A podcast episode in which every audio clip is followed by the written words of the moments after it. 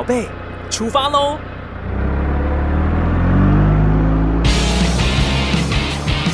亲子加油站，帮您加满教养正能量。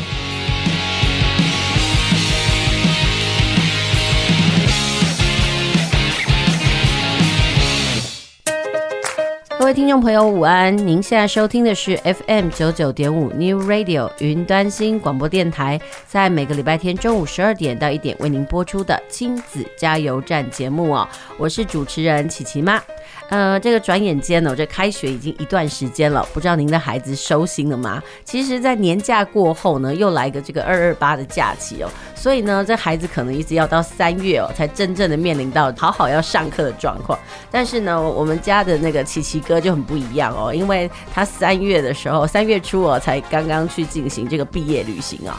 呃，对我家的孩子来说，毕业旅行很重要。他说，整个国小生涯里面，就毕业旅行最重要。如果不让他参加毕业旅行哦，他觉得他国小就白念了。想说算了啦，反正这也是孩子的一个想法嘛。好啦，其实每个孩子都有他们不同的心声。那我们今天的节目呢，接下来就来进行亲子传声筒单元。我们来听听看哦，呃，这个琪琪妈在这个礼拜，我到底访问到了哪些孩子的心声呢？他们心里究竟又有什么样的话要说？亲子传声筒，我有话要说，请你听我说。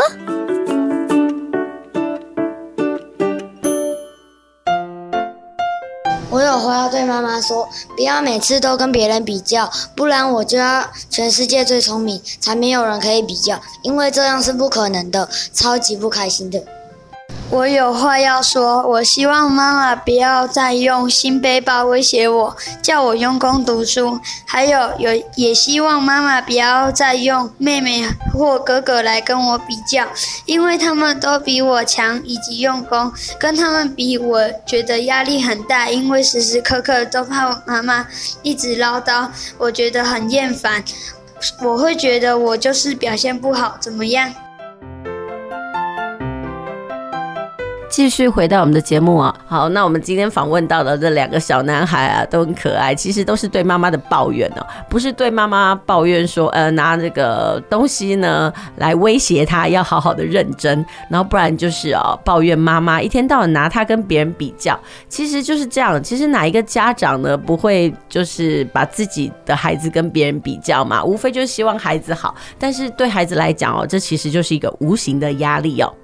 好，那接下来我们的单元呢，我们要来进行叫大家来读册。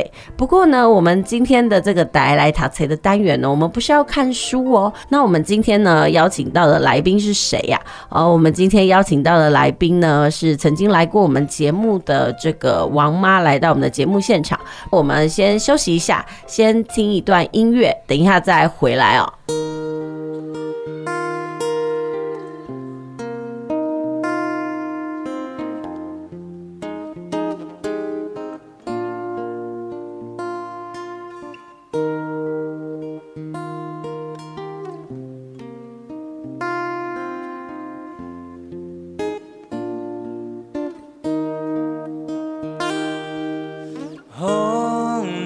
吹，吹着你送的被，未来的路不是遐尼清楚。过去的旧纸，亲像一蕊花，纷飞在彼个山岭，行过了几个秋今日空阮作伴，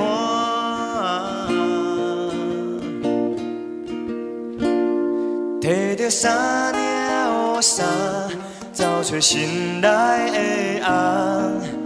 眠梦是毋通拖磨，若是每礼拜日，我是找你无人，你的歌声。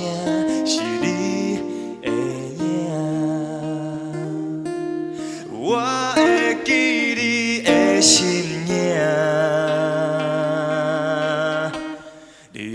甲阮作伴。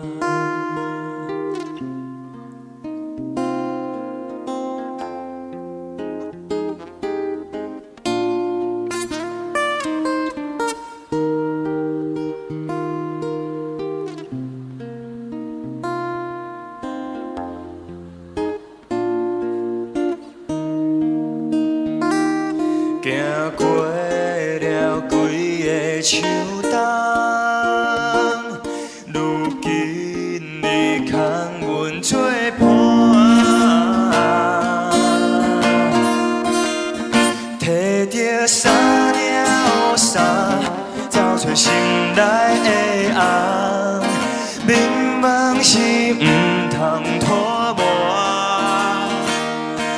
是每礼拜六，我是找你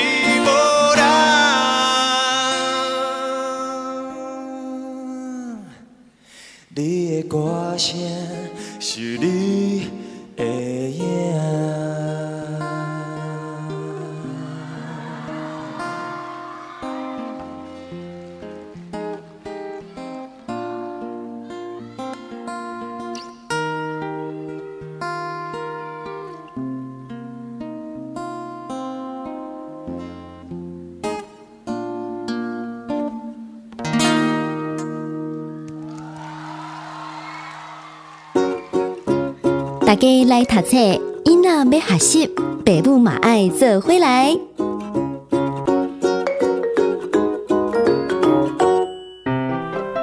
继续回到我们的节目啊，我们这一阶段呢进行的节目叫做“大家来读册”。我们呢今天邀请到的来宾呢是之前我们曾经邀请过的呃保险经纪人王妈来到我们的节目现场哦，来跟我们大家聊一聊哦，就是保险相关的知识。就是说，到底我们在购买保险的时候呢，我们应该做好什么样的心理准备？还有我们的认知到底清不清楚呢？那我们今天邀请到王妈来到我们的节目当中呢，与我们进行分享。王妈午安。Hello，大家午安，我又来了。好，那我们今天呢，继续请王妈来跟我们聊一聊，就是说，呃，所谓的保险的概念哦。其实很多人呢，就像呃，我们曾经哦，在呃跟王妈聊过，台湾人呢，平均都有两张多的保单嘛。是的。其实就是说，我们在买保险这个部分呢，其实是非常的普遍。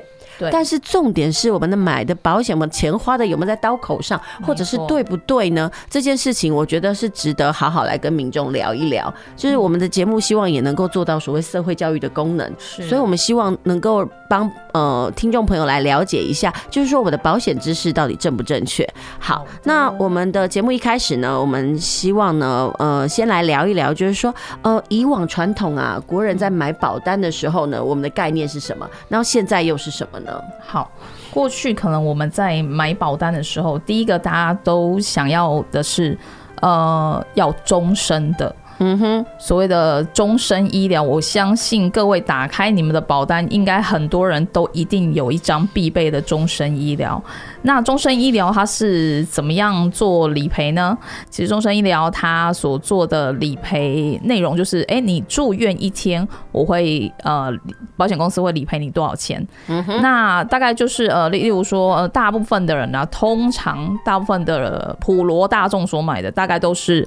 呃，一天大概住院一天就是赔你一千块至一千五的一个内容。嗯哼。但是因为因应着现在其实医疗上的进步，其实住院的天数已经大幅的缩减非常多。嗯。就是已经不像以前可能呃一生病住院可以住很多天。对。那现在可能就是几天啊，或者是更惊人的是。有的门诊手术就可以做解决了，对，以前可能是要住院才能够那个，但是可能门诊手术它就做解决，所以。这个终身医疗呢，是不是还能够符合就是我们的需求？嗯哼，其实这是有一个很大问号。嗯，那另外我们刚刚说了嘛，住院一天是一千块到一千五，好，那我们就以一千五来计算好了。嗯。很多人他会说，哎，我喜欢帮我要送给我的孩子新生儿，我说我要送给我的孩子一个礼物，让他。缴个二十年终身医疗就可以不用再缴钱的，以后这张就是他的礼物哈。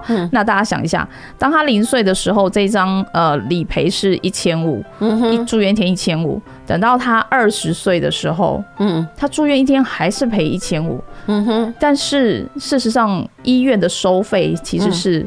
不停不停不停的在往上攀升的，对，所以这个一千五可以经得过这个二十年所谓的通货膨胀吗？嗯哼，其实是可能那个一千五是越来越薄的吗？嗯哼，我还记得我小时候吃科学面可能一包五块钱，嗯哼，目前来说的话，我不要透露我的年龄，这样子。我其实很想要跟你讲哦，我我那时候的科学面，呃，我还有吃过那种一包三块的。Oh my god，原来如此，是不是？我们其实是透过那种物价来反映说，哦，其实你年纪多大？哦？对，但是呢，就是大家知道，你看嘛，所以通货膨胀这件事情是。是会持续一直发生，就是在这种我们的经济体下是一定的，嗯、对，所以基本上来说，你当你买这个所谓的终身医疗给你的孩子的时候。嗯真的能符合他未来需求吗？事实上没有。那再加上现在，其实因为二代健保上路，第一个住院天数变少了，然后医院现在尤其医医疗真的是非常发达，许多自费的东西，医生都会跟你说，我跟你说，你用这个啊，你如果用健保的，可能就是要一个月才会好。如果你用这个的话，只要可能十天，它就可能就是可以让你的状况非常的好。那你觉得你会？如果假设。你有保险的话，你你你很多人，我发现现在去看病的时候，医生第一件事情就会先问你说：“你有保险吗？” 这是真的，就是医生都会，他们都很懂了。就是，哎，如果你有保险的时候，你有实支实付吗？那这个可以申请。哎，他们都可以说出这样的一个话术，你知道吗？所以连医生都要推销他们的自费的东西。所以自费的东西，那终身医疗其实是不理赔自费这个项目的。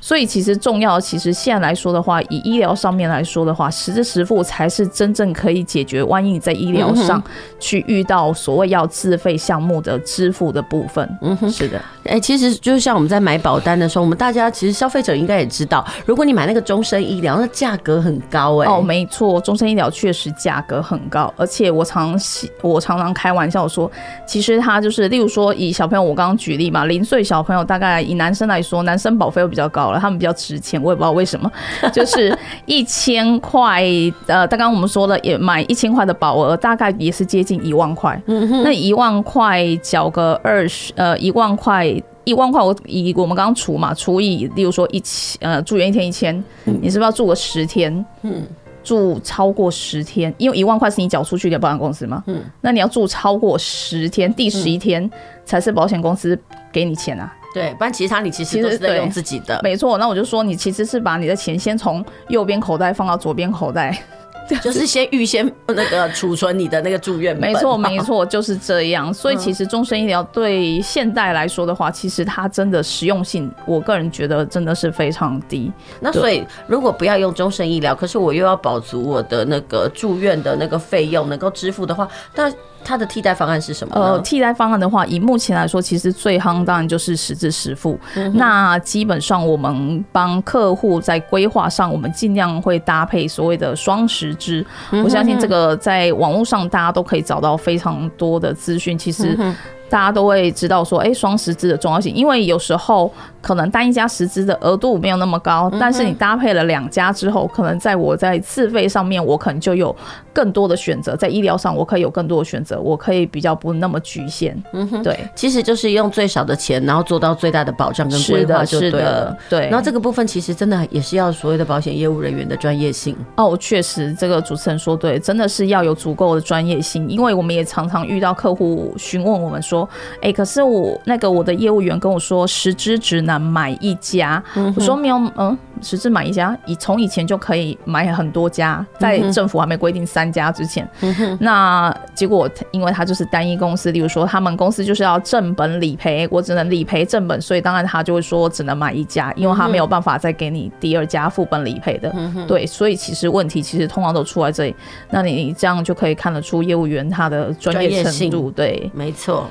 好，那接下来我们先休息一下呢，等一下再回到我们的节目哦，继续来聊一聊这个保险的概念哦。除了说是说我们应该要怎么样来看待以外，然后接下来哦，其实不同的身份应该也要有不同的保障嘛。嗯，是。那到底是哎，我们以家庭成员来讲，我们应该要怎么做才能够发挥最大的效益呢？我们先休息一下，听首歌，等一下再回来。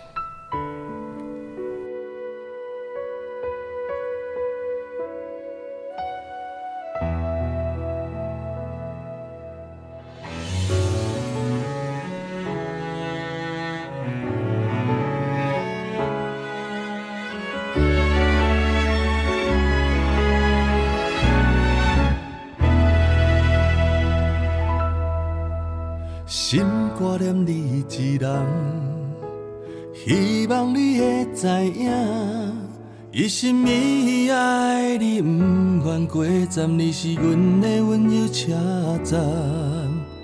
幸福只要两人，一切并不是梦。阮的每日每夜想你，思思念念，等你真心回航。心留伫这，无论我遥远，阮踮月台等待你靠站。决心牵你的手来作伴，天荒地老爱你一人。火车若行，男声的牵挂，阮的心跟你跋山过岭。决心将阮一生的时间留在温柔车站。过一世人。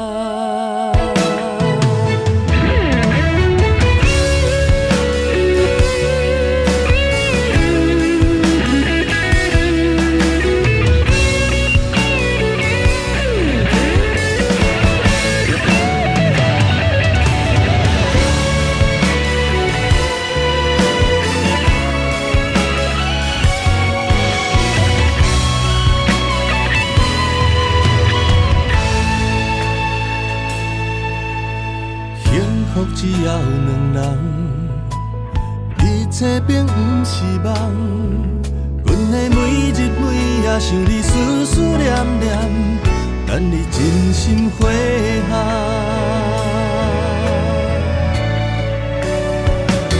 心留伫这，无论外遥远，阮踮月台等待你靠站，决心牵你的手来作伴。天荒地老爱你一人，火车若行，男声的牵挂，阮的心跟你跋山过岭。决心用阮一生的时间，留点温柔车站，过一世人。心留伫这，无论外遥远，阮踮月台等待你靠站。决心牵你的手来作伴，天荒地老爱你一人。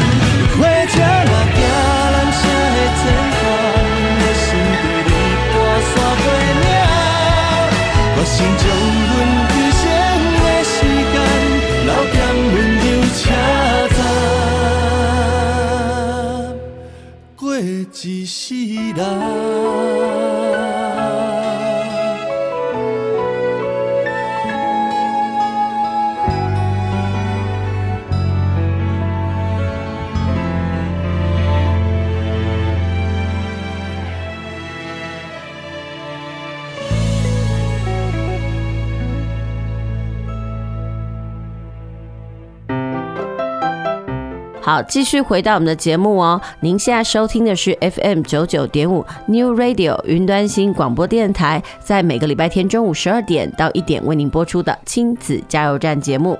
琪琪妈很希望哦，说在这个一个小时的节目当中呢，能够提供给您不同的那个新知。我我希望能够营造就是一种学习型的那种氛围哦。所以在我们的节目当中呢，我是希望说，哎，能够给听众朋友不同的概念。也许这就是你生活上。必须要知道的，或者是其实你可能就知道，但是你不是非常的清楚。那我们今天的节目的重点呢，主要是来聊一聊所谓的保险这件事情。其实说到保险呢，其实应该每个人手上或多或少都一定有保单，只是保的东西的程度不同。但是每个人对于保险的概念也不一样。其实对琪琪妈来讲，我觉得保险就是一种分散风险的概念。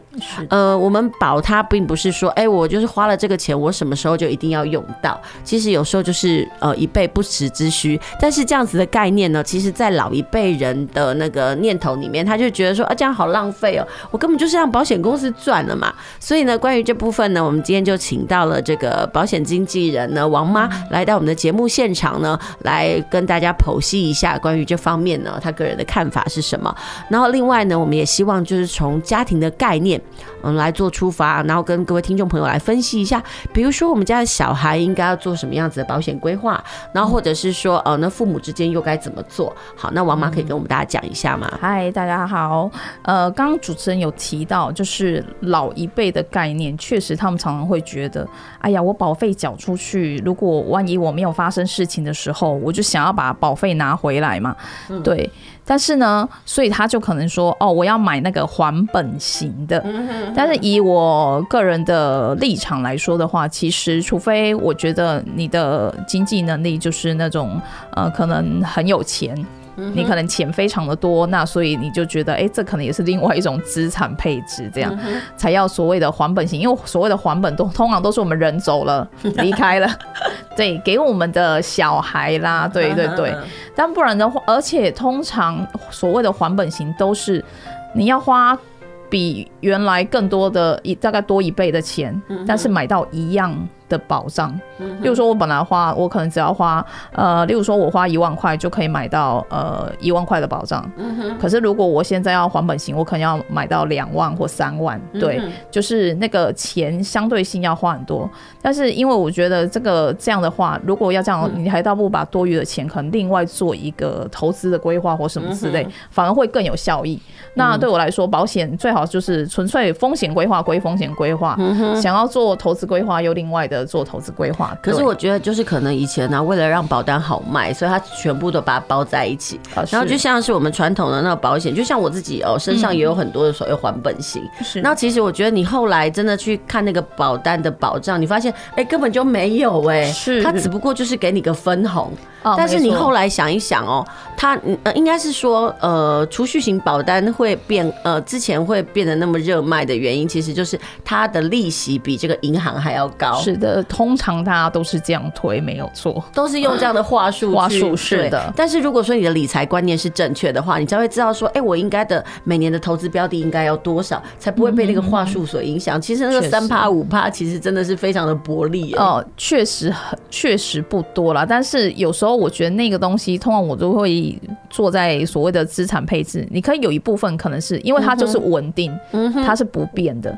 那有的人的心脏没那么大颗，嗯，他可能就是就就做这种的规划，嗯。但是如果说呃你有其他的部分呃有其他的那种金呃金额可以去做规划的话，其实还是可以分配在一些可能风险比较比较，当然风险高，你就是那个收益就会高嘛。嗯，但是你要有能承担那个风险啊，嗯。所以我就刚刚说的是，就心脏你心脏就是比较没有那个心脏。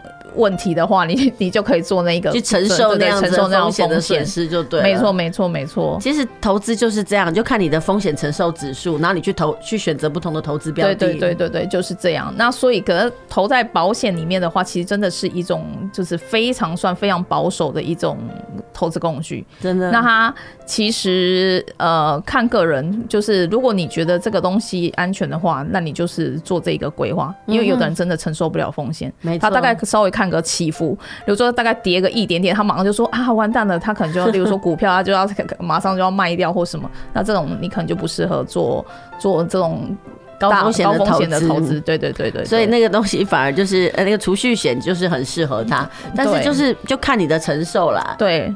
看你保，你对于投资的呃保守程度或者是激进程度，嗯、没错，对对对。好，那其实我们就刚刚讲到，就是说不同家庭的成员呢，不同的家庭成员应该有不同的保险规划。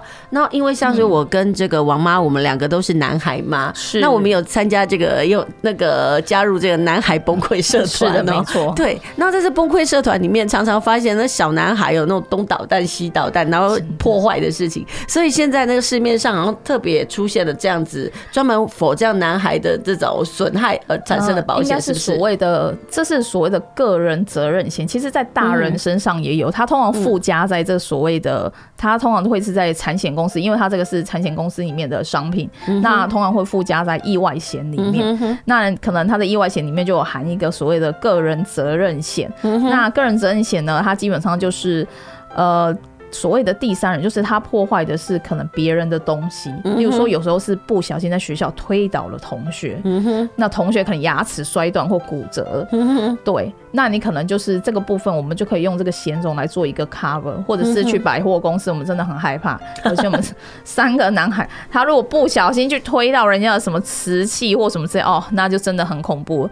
所以，哎、欸，我记得前一阵子还有一个很夯新闻是那个喇叭，嗯，我记得是咖啡厅里面的喇叭。那个喇叭真没想到，他就这样轻轻按一下，可能九十万的喇叭就一个毁灭这样。嗯嗯。那妈妈可能听到之后，就是哇，完蛋了。他后来一说九十万，他马上说：“你有证据证明他是我儿子家小孩用的吗？”对，你看你第一件事，因为这时候如果是遇到我儿子的话，我就说好，我可能可能很优雅跟他说没关系，呃，九十万是不是？好险我的额度有一百万，我可以赔你。对，所以真的是这个个人责任险，大部分就是呃用在这个小朋友，万一他去就是真的是去破坏到别人的东西的时候，可以发挥作用。哎、欸，那我想要问呢，你刚刚讲到的那个呃那个叫那个险种的名称叫什么名字？嗯、个人就是它其实是附加在意外险里面的个人责任险，但是也有另外一种是。呃，它是可以 cover 整个家家庭里面所有成员，就是六，就是其实它的名称就叫个人责任啊，嗯、个人责任险。那我想要知道这个个人责任险，你刚刚讲到它那个额度是，呃、嗯，比如说是一百万，它是单一事件一百万，还是总 total 的赔偿一百万？呃，目前来说的话，它就单一事件一百万。那一百万来说的话，其实它通常有保险公司会有一个自付额，嗯哼，两千五百块以内你要自己自付，嗯哼，那超过的部分才是保险。公司去付，那像我刚刚所说的九十万的话，嗯，那就是呃，我们自己掏两千五出来，那其他的八十几万都是给那个，对对对对，就是给那个保险公司来做给付，对对对。但其实这部分的那个保障，嗯。男孩吗？男孩吗？买买的多吗？我，我看基本上以社团上面，我看到许多妈妈都有做这种规划，因为真的是太令人恐怖，你真的不知道男孩下一个步骤会做什么。嗯哼，对。好，那你可以跟我们讲，就是说你有受理过这样子的理赔吗？目前好险还没，但是我也。基本上跟客户，如果他们家是男孩的话，我通常都会跟他说，意外险部分我会比较推，就是帮他在附，就是有附加这个东西的。对对对。然后其实另外来说的话，以小朋友来说，其实我们还要注重一个东西，意外险里面还有附加一个所谓的呃烧烫伤。嗯哼。对，因为其实孩子其实蛮容易，他们不知道危险在哪里，所以烧烫伤的部分也是我在意外险里面会去觉得是一个蛮重要的部分。嗯哼。对。就小男孩跟小女孩的那个保障的那个取决方向应该不太一样。对，确实会有一点点差别。这样，嗯哼，对对对，烧烫伤基本上是基本盘的，就是一定要的。但是如果说个人责任的话，我们就看大概男孩子我就会大推了。那、嗯、女孩子的话，我我就觉得说啊，他如果乖乖的，不是像男孩子那么野蛮的话，嗯、那我们就对就可以可能做其他的规划跟选择。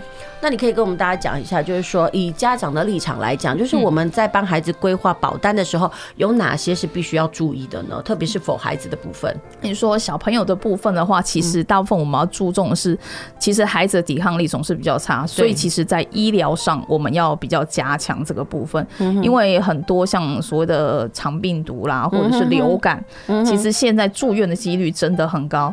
我大概记得我儿子那时候，大儿子嘴巴。破掉，然后医生就觉得他应该是肠病毒。那一般诊所大概开药给我们吃，但是我们后来有去长庚去给医生看的时候，哎，我发现大医院他们对于这种东西，他可能担心会发展成重症还是怎样。他大概看这个状况，你没有你觉得他活动力还 OK 的时候，但是医生就会跟你说，哦，我可以安排他住院。对对对，所以当小朋友需要住院的时候，其实这时候家长有时候。我们现在大部分的家庭都是双薪家庭，所以你其实是不是就要担心？那就是一定有一个人要照顾这个孩子嘛？对，有一个人就一定要请假嘛。所以在医疗上的话，像我们所做的话，尽量我会做所谓的双十支嘛。我们刚刚有提到，对，因为你两家十支十支付的话，我其中一家我就是可以来支付给我的医院的支出。嗯哼，那另外一个其实。就算有一点算是我的薪水补偿，嗯哼，因为势必有一个人就是没有办法去上班嘛，嗯哼，对对对，所以在小朋友的。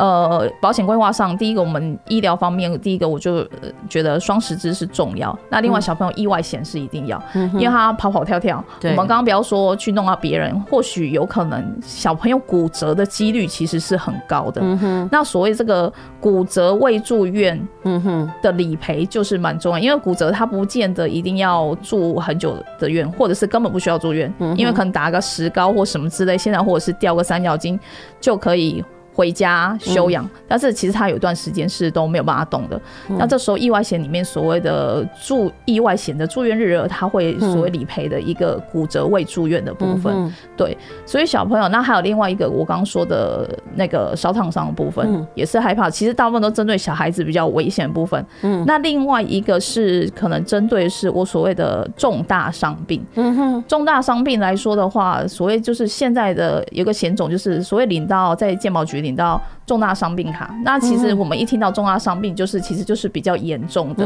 状况。那我们也是这会以所谓的理赔一次金，会有一个比较大笔的金额，因为有可能呃，基本上我想领到重大伤病卡，就表示这孩子生病的程度其实是。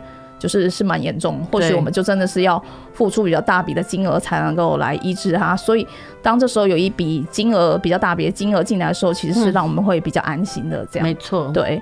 那另外还有一个我们会推的是呃所谓的失能险。嗯哼，那失能小朋友也需要有失能险吗？对，小朋友的失能呢，基本上我们当然前面这些部分是一个基本盘是一定要的，嗯、但是如果在预算上。就是觉得比较充裕充裕的时候，那我们会推荐失能的部分。那因为失能的部分，其实我是一个呃一个概念。其实当越年轻失能的时候，嗯，其实他要躺的时间是越久的，嗯，就是他失能的时间是持续越久。所以呃，而且基本上只要小孩，我其实就觉得现在的孩，现在人也晚婚，其实在他还没有。结婚之前，其实大部分我们跟父母之间的关系连接，以以台湾人来说，其实关系连接大部分还是很紧密的。对，所以基本上，如果万一他们发生任何状况，其实还是父母必须要去 cover 这个部分。嗯、哼哼，所以我会觉得说，失能险的部分其实也是一个需要规划的商品。嗯哼，其实也不代表就是说，哎、欸，我倒也是第一次听到儿童需要呃去规划这个失能险。我们以前都有觉得失能险应该是可能长辈啦，是或者是退休之后的才需要去规划到。对，但是因为就是当然，第一个就是像我之前可能在节目当中讲，第一个大人其实才是最主要，他要先规划。但是就像我们刚刚说，有充裕的一个那个预算的时候，那我们可能再帮孩子来做这个规划，这样。对对对对对，当然几率是没有那么高，但是因为风险无所不在，所以我觉得还是因为而且这个风险一发生，其实可能就会是一个蛮长远又。重大的一笔金额，嗯哼，对。那我给客户的风险概念就是，当这个风险大到我们扛不住的时候，其实才是真正需要保险公司的时候。没错，其实就是那个家庭的成员呢，不同的成员应该会有不同的保险规划，就对。是。那我们这个部分聊到的就是儿童的部分。是。那我们先休息一下哦，等一下再回来。我们先听一首歌，然后等一下再来聊一聊。就是说，除在家庭成员里面呢，除了儿童的这个规划的一些注意事项之外，那在家庭的经济支柱部分呢，我们又有哪一些应该要注意的地方？我们先休息一下，等一下回来。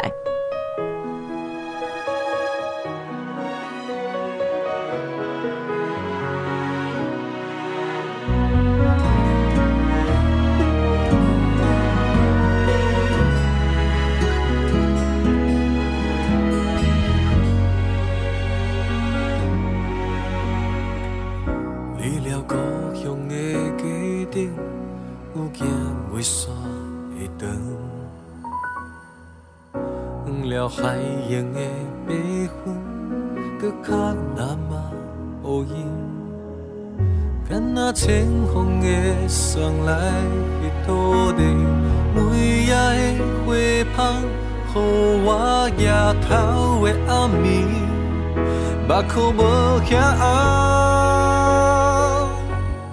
路愈远愈暗，剩我一个人。流浪是世间最痛的梦，爱愈远愈重，要对佗位走？阮用思念换一个希望。路愈远愈暗，剩我一个人，想要回头才知影袂当。爱愈远愈重，要对佗位走？咱是永远行伫海洋彼个人。雨中的人。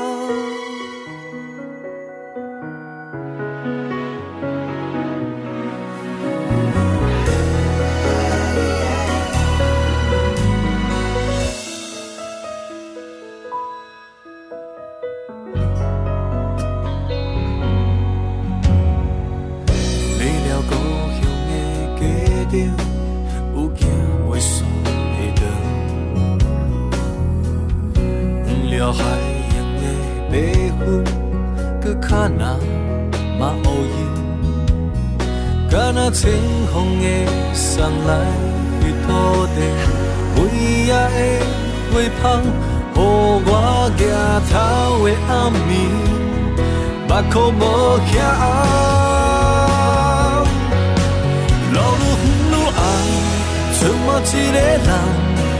拢是世间最疼的梦，爱愈远愈重，要对叨位走？温柔思念换一个希望。路愈远愈红，剩我一个人，想要活到才知也袂当。爱愈远愈重，要对叨位走？咱是永远行在海洋彼个人。雨中的人，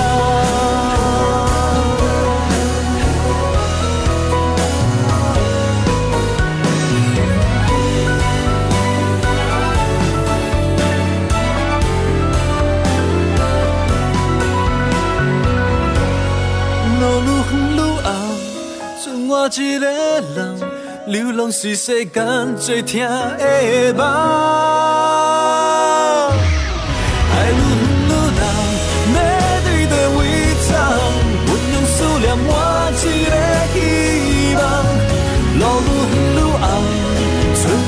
一个人想要回头才知影袂当，爱愈远愈重，要对伫位走？咱是永远行在海洋彼个人，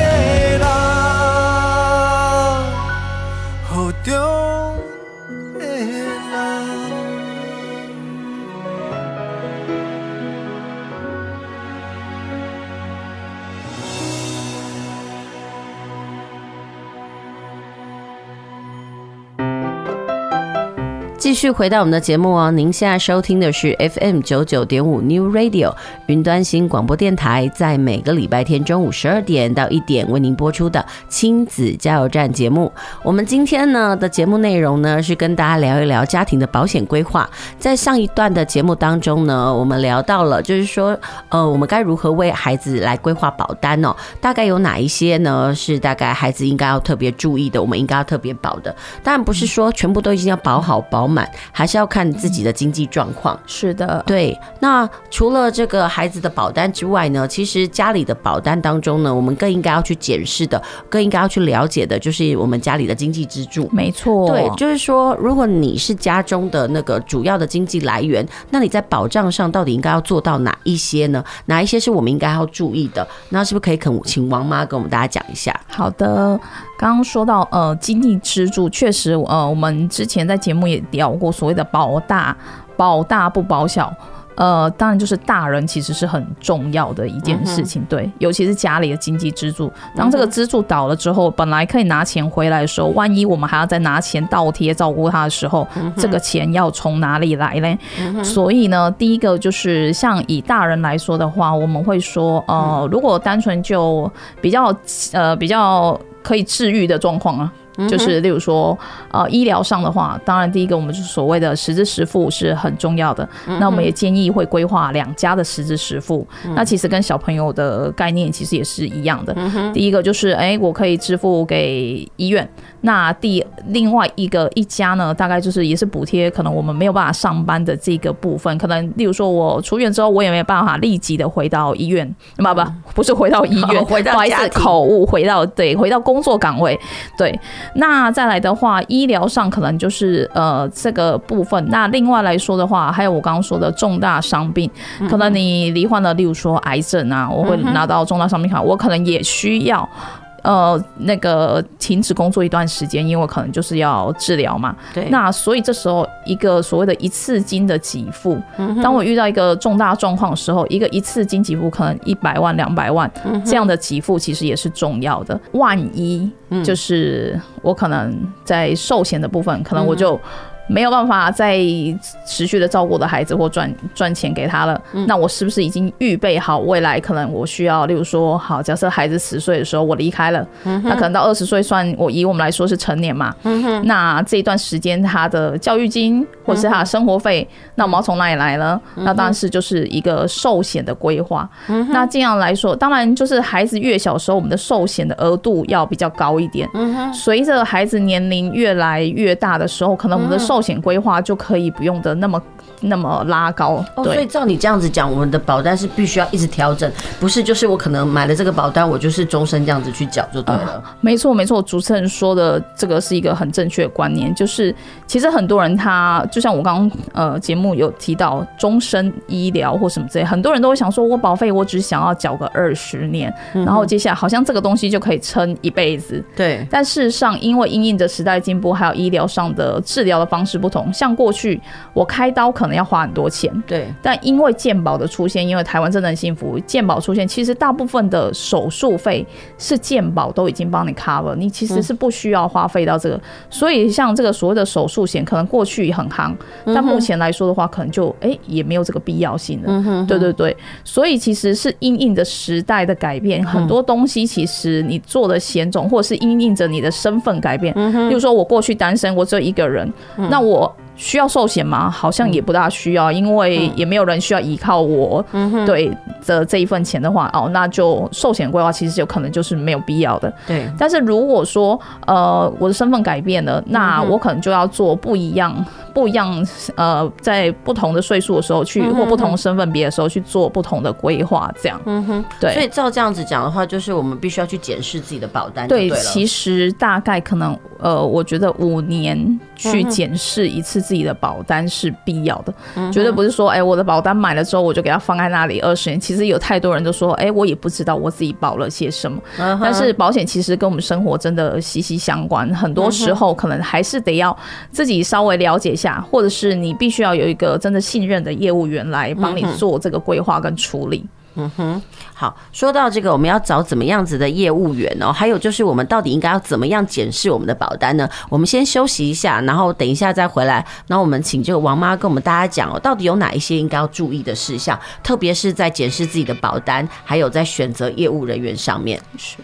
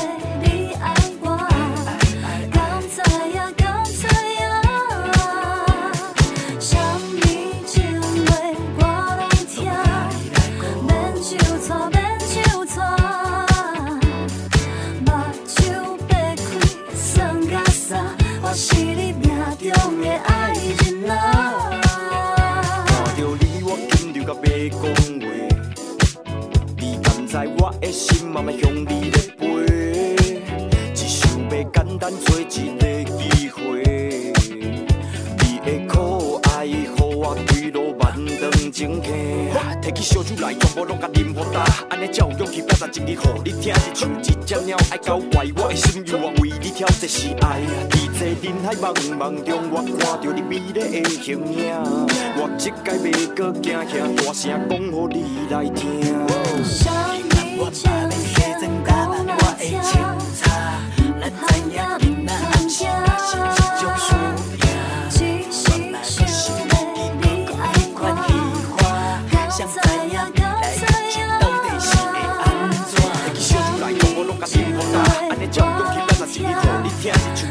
鸟爱搞怪，我的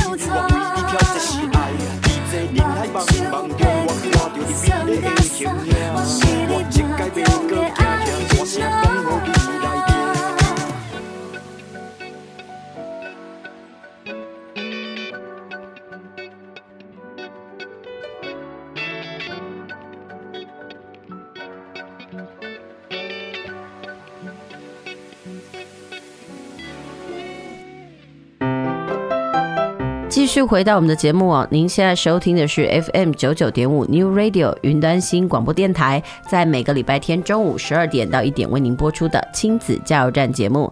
当然，您现在也可以到网络上线上收听哦。那我们云端新广播电台的网址是 New Radio 点 TW。呃，上一阶段的节目呢，我们跟大家聊一聊，就是家庭的成员呢，他的保险规划应该怎么办？呃，我们分别聊到了就是小孩以及家中的经济支柱的部分。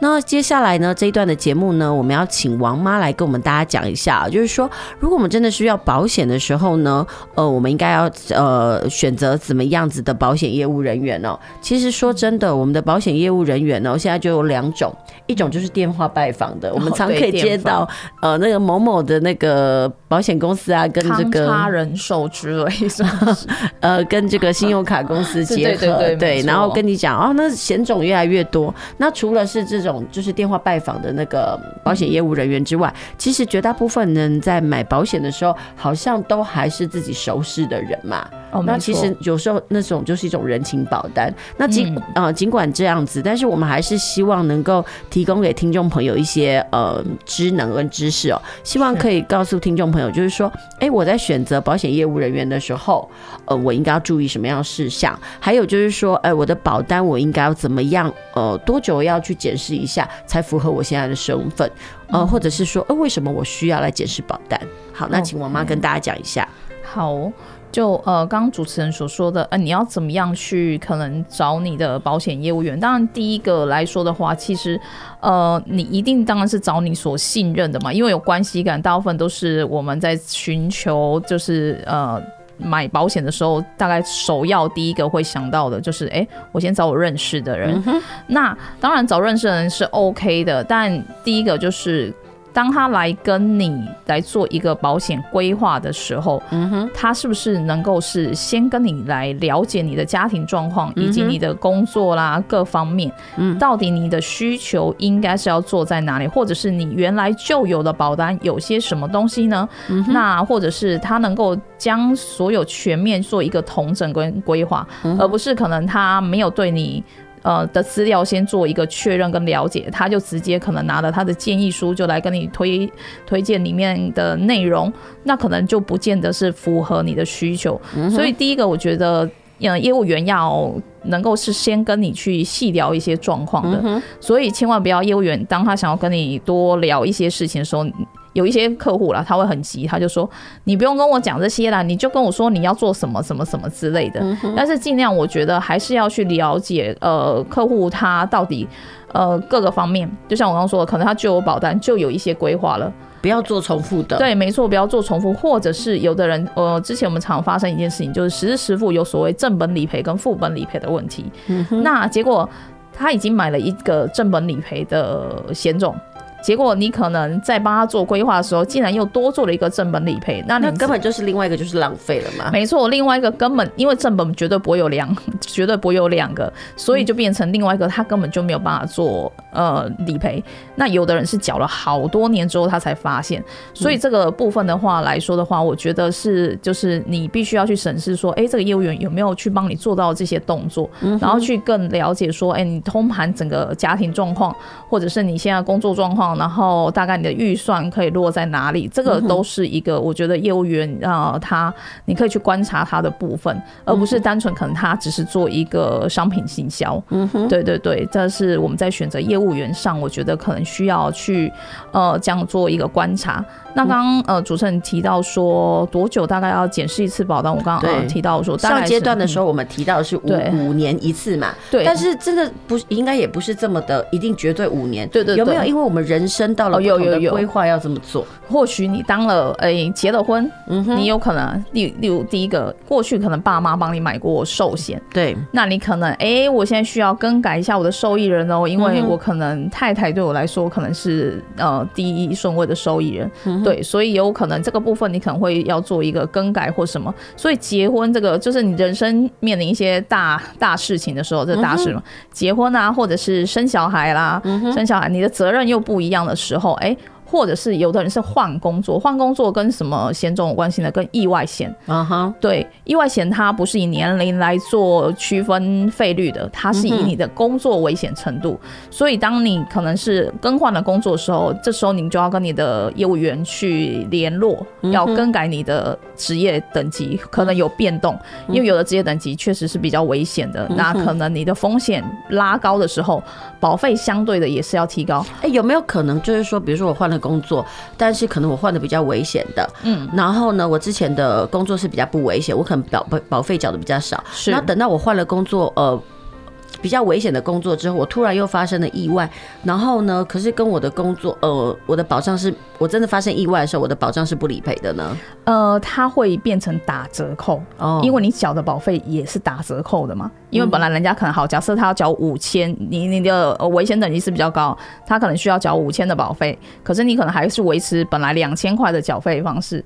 那保险公司他不会全然不赔你，但是他会认为，因为你没有告知你的工作。嗯内容项目已经更改，所以他们没有办法及时的去变换你的费率，嗯、去跟你多收你应该要应付的这个危险的成本。嗯、所以呢，他就会是可能相对性的会去打折扣。嗯、但是我又觉得，如果例如说像这个意外险部分，有时候其实金额真的不多，一年除下来不多，所以尽量我还是会提醒，就是观众朋友，就是你如果更换的职业，尽量就是还是跟你的保险业务员通知，或者是有的比较简单的，你打客服电话进去，你也可以。跟他说你现在变更职业，那他可能需要呃需要填写些什么资料啦，或干嘛来做变更，嗯、这个我觉得是一个必要的动作。没错，其实就是说保险的知识我们都必须要具备啊，不是说买了就好，也不是说你买了就一定有保障。这其实真的有很多部分是环环相扣，包含的就是你的业务人员到底有没有够专业，还有你对你自己到底有没有了解，你买的东西到底有没有买在必要的那个刀口上。没错，不然就其实就是买了很多，但是其实它都是浪费，或者就是哎，我可能因为人情的关系，我东买一点西买一点，但是我买的都是重复的。确实，很多客户确实是这样。那其实保险真的没没嘎嘎很多啊。嗯、但是就是我觉得有时候，我当然呃，很多客户都会说，哦，这个很复杂，我真的不想要了解。嗯、那这时候当然第一个可能就是你必须要真的找一个专业度足够的人可以来帮你处理这件事情，嗯、哼哼哼或者是说你自己真的是也多多少少可能要具备一点这个保险的知识。其实现在网络上非常多的呃，有一些保险网站，它就就是提供一个平台，那你也可以从上面去获取一些知识，或者是去看一下。现在资讯真的非常发达，很多人你大概都可以在网络上找到一些资讯，可以自己多少做一点研究，再来跟你的业务员做讨论。我。嗯，那其实我有个问题哦，其实很多人其实现在都很喜欢懒人包。那我们有没有一个最快的方法，就是可以跟听众朋友说，我摊开我的保险、我的保单的时候，假设我现在是已经有家庭的那种背景的成分，然后已经有小孩了，那我摊开我的保险，有哪些是我应该注意的呢？哪些是一个基本门槛？哦，是，如果你已经现在了，我们以针对现在的就是是已经有小朋友的，假设以男性呃爸爸来说这个角色来说的话，当然第一个就是他可能检视他的寿险是不是有足够的寿险。那当然寿险的额度就看。第一个，呃，除了预算以外，还有看我们的孩子多大。嗯、那你大概，呃，我们可以大概初估一下，说，哎、欸，我要提供给孩子，大概到他成年，他可以自己负责任，大概我需要多少的额度？这个部分我们可以稍微自己就是去计算一下。嗯、那再来的话，就是医疗上面就是所谓的实支实付。嗯、那当然我们推双实支，但是最基本你当然也要有一家嘛。嗯、因为现在自费的东西，因为医院他要跟你收自费的东西真的越来越多。嗯、那有实时付的话，事实上绝对会比所谓的终身医疗可以在你医疗上 cover 的更多。嗯、那再来可能就是我刚刚所谓的重大伤病，因为重大伤病可能过去可能我们是用癌症险啊。对。但是因为现在人真的生。呃，得癌症的机会太高了，太高。那另外还有一些滴滴扣扣，可能是以前都没有听过的疾病，嗯、也有可能领到重大伤病卡。所以，我们可能用一个比较大范围的一个险种来 cover 这些，那会有一个一次金的给付。对，那再来的话就是意外。我想现在的人绝对上下班通勤嘛，嗯、通勤可能车祸啦或什么之类的，这个意外的部分，我觉得也是我们要注意的部分。所以，意外险也是一个很基本的需要的部分。这样，嗯、对。好，那我们今天啊，非常谢谢王妈来到我们的节目现场来，来跟我们分享这个保险的相关知识哦。是，那这个节目呢，已经接近尾声，那下礼拜别忘了继续收听我们 FM 九九点五 New Radio 云端新广播电台哦，在周日中午十二点到一点为您播出的亲子加油站节目，我们下周同一时间再会。